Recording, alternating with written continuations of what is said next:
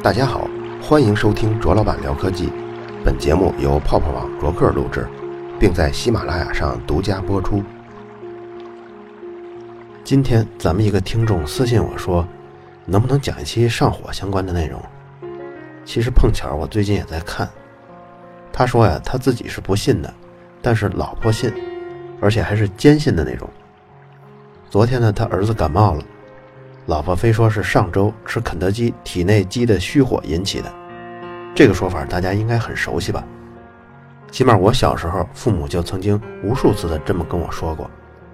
每当嘴角起了泡、嗓子疼、便秘或者牙龈出血，就会被归为上火。上火了怎么办？往往呢就是吃清火的药，或者喝去火的凉茶。这样搞过一遍以后，上火的症状往往就减弱了，然后就觉得嗯有效。以后再上火呢，就按照之前那种方法再来一遍。随着年龄的增加，经验的丰富，看到别人上火了，或者自己的孩子上火了，也来指导他们怎么去火。看上去好像每个中国人都随时在上火：喝牛奶上火，吃肯德基上火，熬夜上火，晚上暖气太足了上火，股票跌停了上火。美国人是人。欧洲人也是人，怎么就从没听说过那几十亿人上火呢？快餐文化中，美国肯德基、麦当劳遍地都是，他们应该比我们上火更严重才对呀。口腔上的一些所谓的上火，可能是因为缺乏维生素 B2 导致的口角炎或者是唇炎，这些通过补充维生素 B2 就可以彻底的解决了。还有的可能是缺少了维生素 C。导致的牙龈或者黏膜出血，这时候只要补充维生素 C 就可以了。但更常见的是口腔中的细菌和病毒感染引起的。如果是细菌引起的呢，使用抗菌消炎的药物就可以解决；如果是病毒引起的呢，就没有什么特效药了。比如口腔疱疹病毒，这个细菌和病毒经常被一起提起，但从显微镜上看呢，差别是巨大的。细菌的尺寸一般是在几微米左右，病毒的尺寸一般是在几十纳米左右。比如疱疹病毒，如果一粒疱疹病毒跟五毛钱硬币那么大呢，那常见的大肠杆菌就大概是一列十多节的动车。细菌可以通过光学显微镜轻松的看到，但病毒就根本看不见了，所以它们的大小差异还是非常大的。病毒呢是一种介乎于生命跟非生命体之间的东西，它可以像食盐一样结晶，但是溶解后又表现出来复制的能力。大部分的病毒把自己粘在细胞表面，就像我们把一枚五分钱的硬币贴在动车的车厢上那样，然后病毒就把它的遗传物质注入到细胞当中，这些遗传物质就是一张张带着图纸的代码。这些病毒利用细胞内的各种材料复制一个一个的新的病毒。等病毒复制的数量足够多了，多到影响到整个细胞的正常生存了，这个细胞就死掉了。细胞一死，细胞膜破裂之后，那些已经复制成的成千成万的病毒就涌出来了。涌出来以后，再去感染其他的细胞。当所有的细胞都被感染了，所有的细胞也都会死。这时候病毒也就没得搞了，自己呢也就死了，所以像这种感染的方式呢就比较凶残。还有一种是比较温和的方式，病毒感染了细胞以后，会让自己的遗传物质结合到细胞的染色体上，变成细胞染色体的一部分，然后一代一代的产生新的带有病毒代码段的这个细胞。被这种温和的病毒感染之后，这种病毒就永远的潜伏在人体的细胞当中了。不可能彻底的清除掉这些潜伏的、增加了新代码的细胞，是有可能会导致癌变的，但这种几率比较小。一般来说，它是既无益也无害，和人体细胞共存。但是在有些时候，比如像工作压力特别大、身体特别累、免疫力比较低下的时候，这些潜伏的病毒遗传物质会被激活。然后呢，这些温和的病毒就变成咱们上一段说的那种凶残的方式来感染其他细胞。比如像嘴角起泡这种事儿，口腔疱疹病毒就是一种温和的病毒。但比如说你最近特别累，或者因为吃的不习惯，或者是因为生的其他病导致的身体状况不太好，这时候嘴角就会起泡，你就以为是上火了。对于一般病毒感染的过程，咱们从前节目里也提到过，世界上针对病毒引起的疾病，特效药掰着手指头都可以数得过来，就那几种。而且这些药都是在抑制病毒复制这个过程中起的作用。现在也没有一款病毒的药物可以清除潜伏在染色体上的病毒，而我们面对病毒的种类却是成千成万的，所以绝大多数的病毒入侵身体的时候，我们不必用药。其实呢，也没有药可用，但是我们都不会死，这就是因为我们都靠自体免疫来抵御这些病毒。所以大家看啊。就以嘴角起泡这个事儿来说，就有很多可能，比如像刚才咱们提到缺乏维生素 B 二，或者是口腔疱疹病毒引起的，那么也可能还有其他一些原因。现代医学针对口腔疱疹病毒这一种可能来说呢，做了深入的研究，到了今天，能够知道口腔疱疹病毒它是怎么繁殖、怎么感染的，这些都是经过无数人和无数可重复结果的实验来得到的。而即便我们现在也已经知道了口腔疱疹病毒复制跟感染的细节，可这种知识也没有导致某种特效药的产生，所以呢，也只能是尽量的防御，不让这些病毒激活爆发。但中医却用一种叫上火的概念来形容所有的嘴角起泡，甚至还包括了便秘、眼屎多、牙龈出血、嗓子疼，把它们都叫做上火。当你上火了以后。就让你吃去火药，认为把火去了，病就好了。那这还真有点魔术了。不过你现在去医院呢，就算是看中医科，医生一样会按各种症状归类到现代医学中的病症。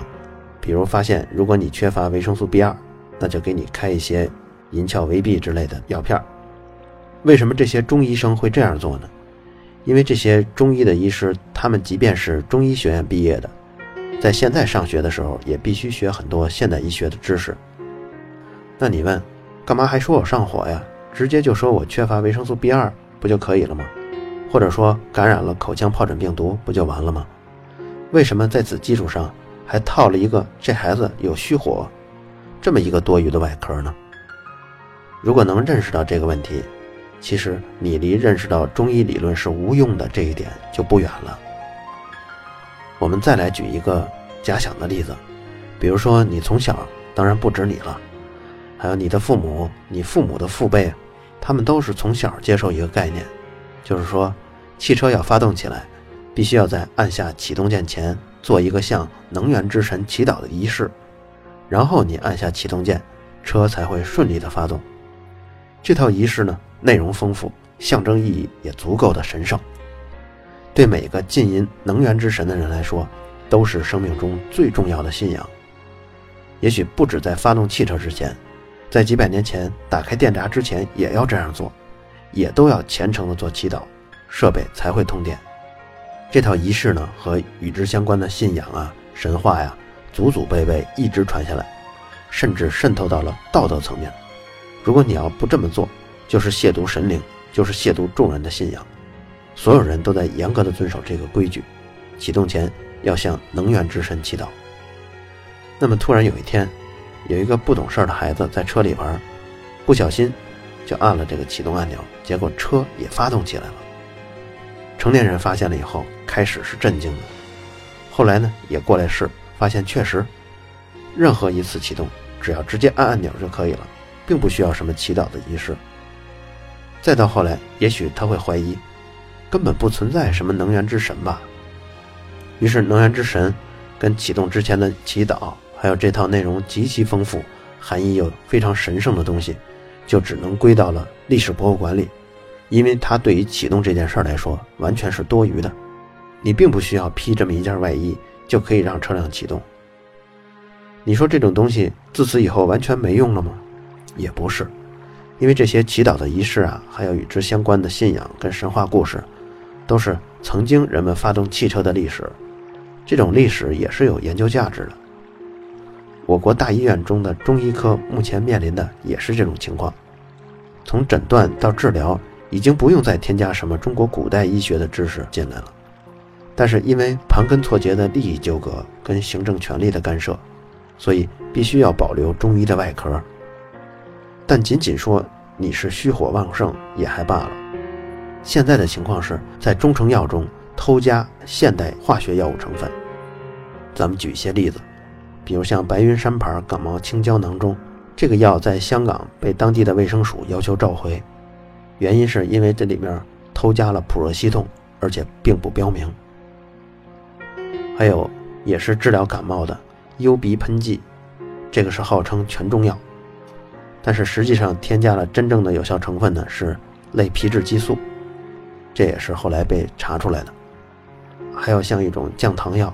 叫怡心糖宝降糖宁胶囊，它里面偷加的有效成分是罗格列酮跟格列酮，还有号称全中药制剂的治疗脱发的张光幺零幺，里面添加了西药的有效成分米诺地尔，这种例子数不胜数。像咱们开头说的，有一位听众的孩子得了感冒，感冒并不是由虚火引起的，它是由感冒病毒引起的，这在咱们曾经的节目中仔细的说过，就是。有两种病毒，一种是普通的病毒，像鼻病毒啊、冠状病毒啊，它们的形状各异。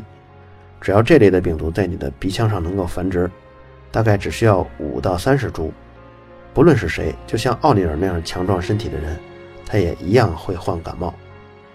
感冒出现的鼻塞啊、头疼啊、体温升高啊，只不过是人类的免疫系统在清除这些病毒的时候导致了一些正常的反应。如果病毒在你的鼻黏膜上繁殖，你并没有出现鼻塞，也没有出现体温升高，你的头也不疼的话，那其实说明你的问题更严重，就是你的免疫系统并没有工作。还有另一种病毒就是流感病毒，流感病毒的具体结构，现代医学已经可以认识得很清楚，而且有针对性的药物，比如像达菲。虽然患上流感以后症状更严重，但是从根源上来说。都是因为病毒在鼻黏膜上繁殖，身体的免疫系统起了作用以后，才产生了感冒的外在的症状。另外还有一点和口腔疱疹病毒是类似的，其实，在我们的鼻黏膜上也会潜伏着一些病毒，而且由于自身免疫系统活跃，它并没有大量的繁殖。只有当免疫系统比较弱的时候，这些病毒的繁殖速度大于我们杀灭的速度，所以人们会感冒。美国的科学家曾经统计过，人群中大约有百分之五十的数量，在他们的鼻腔黏膜上存在三种以上的病毒。所以，这位听众，您的孩子他患了感冒，也许是我说的第一种，就是外来的病毒飘到鼻黏膜，或者是是因为揉眼睛，手上的病毒从泪腺感染到鼻黏膜。还有一种可能就是他鼻腔中本身已有的。一些数量很少的病毒，因为身体比较累，而导致免疫力的下降，导致这种病毒在鼻黏膜上繁殖增加，而和虚火这种虚无缥缈的东西没有什么关系。那么对于上火来说，信中医的人怎么做呢？吃牛黄解毒片这个名字各位太熟悉了吧？咱们就拿北京同仁堂的牛黄解毒片为例吧，因为目前从中国食品药品监督管理局查询。一共有七百一十三款牛黄解毒为名称的药品，同仁堂不是我国中药最值得信赖的品牌吗？他们的牛黄解毒片分大片跟小片剂，不管是大片剂还是小片剂，每天同样摄入的是三百毫克的雄黄。中国的用药的剂量呢，是中国药典来指导的，这个药典中写到的是雄黄是必须要含四硫化四砷不得少于百分之九十。就是雄黄中的四硫化四砷的含量啊，日服用量为五十毫克到一百毫克每天。所以呢，同仁堂出品的这个牛黄解毒片就已经超出了药典限量的三到六倍。其实这种情况也比较普遍，按药审委员周超凡的统计，有六十六种雄黄制剂的常用药，它们超过了这个四硫化四砷的规定。而且这个中国药典咱们之前提过。这个药典中很多关于重金属和砷化物，它的这个量都做了宽松化的处理。像同仁堂牛黄解毒片，本身就已经是在很宽的指标下，还严重超标，你说这药能不能吃？但是有时候你说超三到六倍其实是无所谓的，超的并不厉害。我们来看看国际上对食品药品中含砷化物的要求是什么。因为不论是美国人、英国人，咱们是同属于人类，所以对砷化物中毒不中毒这件事来说呢，不会有本质上的差异。世界卫生组织和联合国粮农组织有一个联席机构，叫食品添加剂专家委员会，他们负责制定重金属的摄入标准。对无机砷来说，一个六十公斤体重的成年人，每天服用的上限是一百二十八微克，微克跟毫克之间差的是一千倍啊！刚才咱们说的那个都是毫克。因为砷呢，它都普遍的微量的存在于饮用水中，还有像粮食中，大概是多少呢？正常人每日会摄入大概四十到七十微克的砷，所以呢，大概都不会超过一百二十八个上限。而且中国的食品部门对大米中的砷的限量也是完全按照这个专家委员会设定的一百二十八微克来执行的。奇怪的是，到了中药中，重金属的汞啊。和有毒的砷啊，这种滥用就不采用这个标准了。不知道大家还记不记得，你要是上火以后吃牛黄解毒片，每日无机砷摄入是多少吗？没错，三百毫克。三百毫克就等于三十万微克。而世界卫生组织这个专家委员会，他们限定的上限就是一百二十八微克。所以你看，这个超过上限两千三百多倍。这个问题啊，曾经有人质疑过中医界。中医界对此的辩解是：雄黄的四硫化四砷是非常稳定的，而且不溶于水，吃下去以后全部会通过粪便排出体外，所以对身体的影响不大。当然，他们说的是有道理的，这也是为什么咱们吃这种牛黄解毒片，服用砷的量超过了国际的中毒标准的两千三百倍，我们还没有死的主要原因。但我们不禁要问了，这种东西。原封不动地吃进去以后，又原封不动地排出去，不参与任何反应，那你吃它干什么用呢？这个问题中医就解释不了了。没有经过任何现代医学训练的那种老中医啊，比如像七老八十的那种老中医，他们甚至不知道四硫化四砷就是雄黄，这种问题他们是不会回答的。但牛黄解毒片中的雄黄，真的像他们辩解的那样？吃进去以后完全没有反应，直接排出去，对身体完全没有影响吗？其实动物实验中已经证实了，四硫化四砷是可以少量溶于血液的。更重要的是，我们服用的不是百分之百纯净的四硫化四砷，而是雄黄。雄黄在制备过程中是含杂质的，杂质主要是三氧化二砷，它有一个别名就是砒霜。成年人口服十毫克左右的砒霜就会中毒，一百毫克左右砒霜就会致死。雄黄加工中通常使用的是水飞法，采用这种方法生产的雄黄是大概每一克产生五毫克的砒霜。所以牛黄解毒片按说明书吃的话，每天吃进去的砒霜大概是一点五毫克。如果我们以刚才世界卫生组织那个专家委员会的标准来看。这个砒霜可以全部参与人体的反应，而这个砒霜中含有的砷的含量也已经是世界卫生组织规定上限的十二倍了。而雄黄这种有害的成分只是牛黄解毒片中的一味成分。咱们再来看另一个成分大黄，这个东西的作用主要是用来通便。很多人也认为大便干燥就是上火的表现，所以牛黄解毒片能通便就能去火。实际上，大黄是蒽醌类的衍生物，虽然它也有通便的作用，但是危害极大。它会干扰胆红素的代谢，引起肝的损伤。长期服用后，如果你通过肠镜观察，就会发现结肠颜色变成黑色，这会导致结肠癌。所以，大黄并不是安全的通便药物。如果要通便的话，高浓度的果糖就可以。为什么要用这种毒药来通便呢？牛黄解毒片中还有什么呢？冰片。一九九八年的时候，美国的加州圣地亚哥一个两岁的中国儿童因为抽搐被送到了医院，后来父母说是因为吃了多次回春丹后发生的。州卫生厅呢后来展开了全面的调查，发现这种叫回春丹的东西中，有未申报的冰片成分。后来州卫生厅发布了公告，说冰片是一种非常有毒的化学药品，很小的量就可以导致烦躁、激动、痉挛、恶心、呕吐、胃痛和肝损伤，甚至致死。这份公告后来引起了美国食品药品局的关注。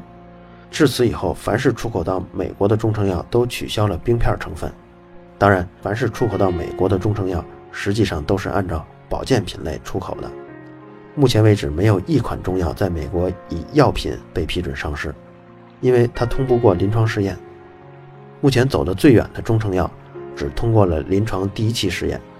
FDA 的统计大概是这样的：全部申报的药品中，假如说平均有一百款药物。通过了一期试验，那么这一百款中，平均只有一款可以最终通过第三期试验并上市，剩下的九十九款都是不达标的。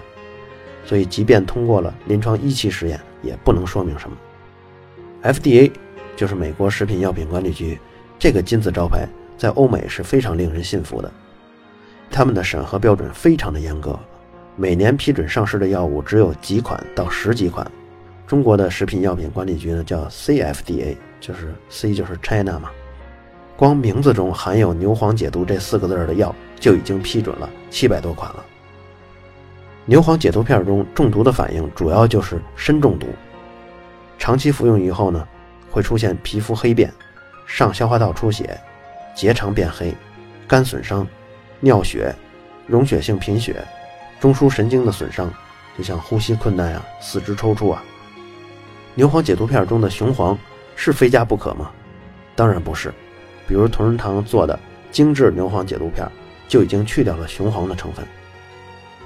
如果你把这些内容讲出来呢，可能有人还会质疑。他说：“是药三分毒啊，还有用砒霜来治疗癌症的呢。”这个确实是，但是这也是在严格的科学论证之后才能用于临床的。砒霜治疗癌症也仅仅用于急性早幼粒白血病。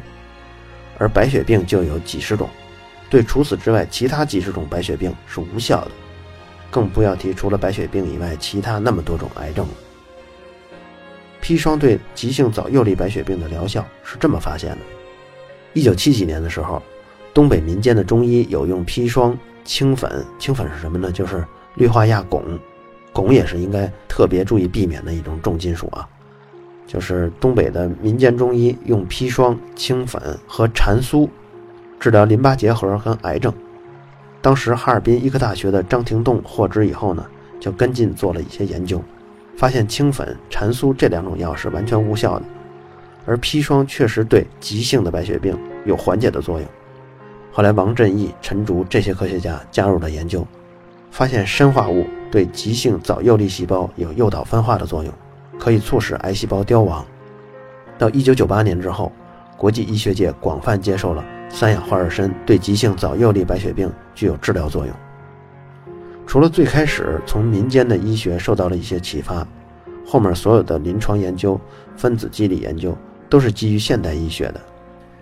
急性早幼粒白血病从前是绝症，但是使用维 A 酸跟砷剂联合治疗的方法，完全缓解率已经可以达到百分之八十。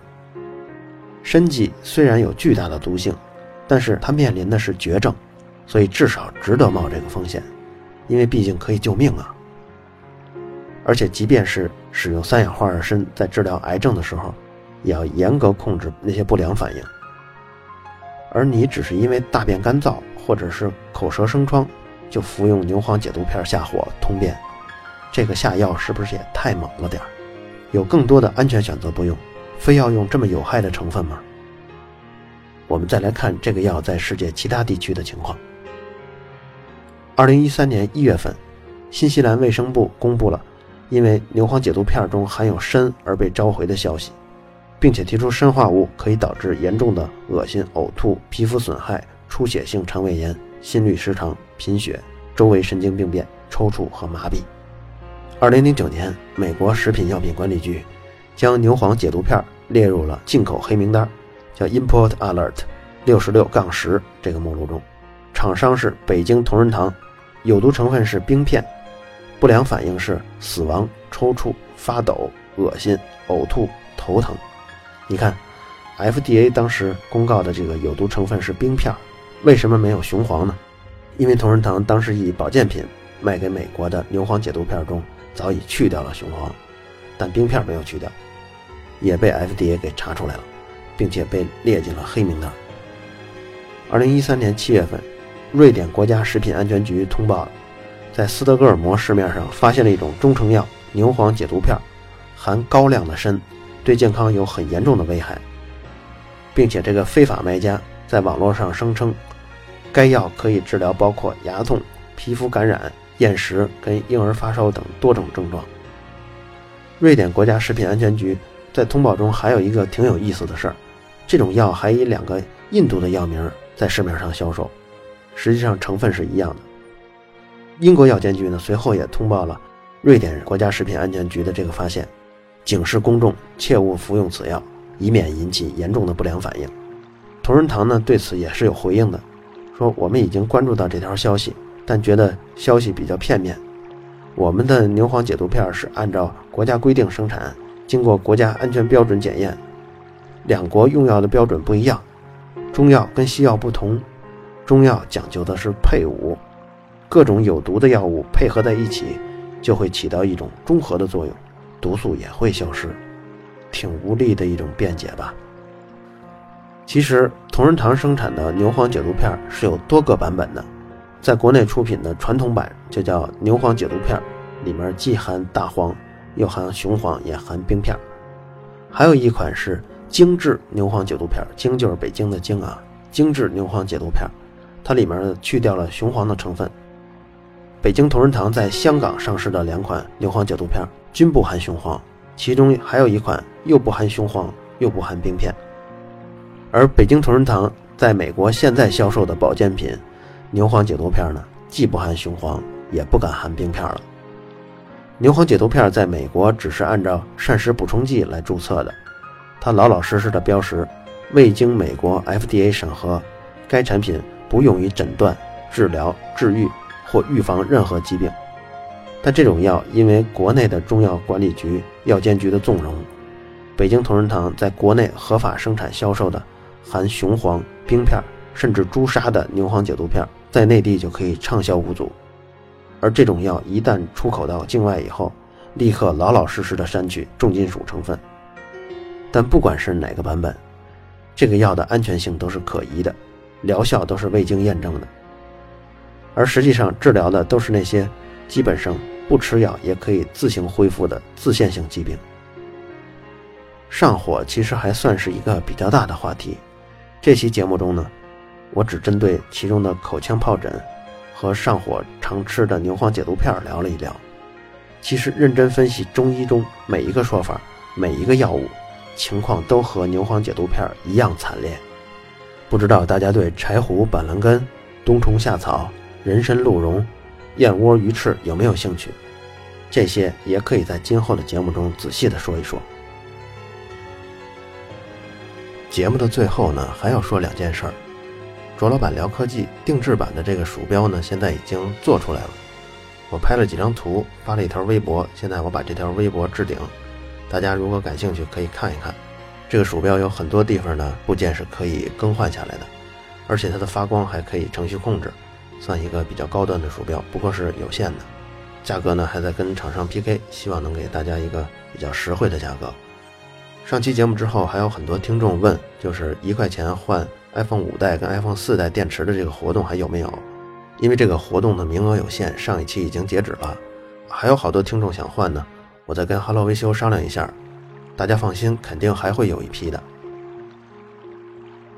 好了，以上就是本期卓老板聊科技。在同名的微博和微信公众号中，还有其他精彩内容，期待您的关注。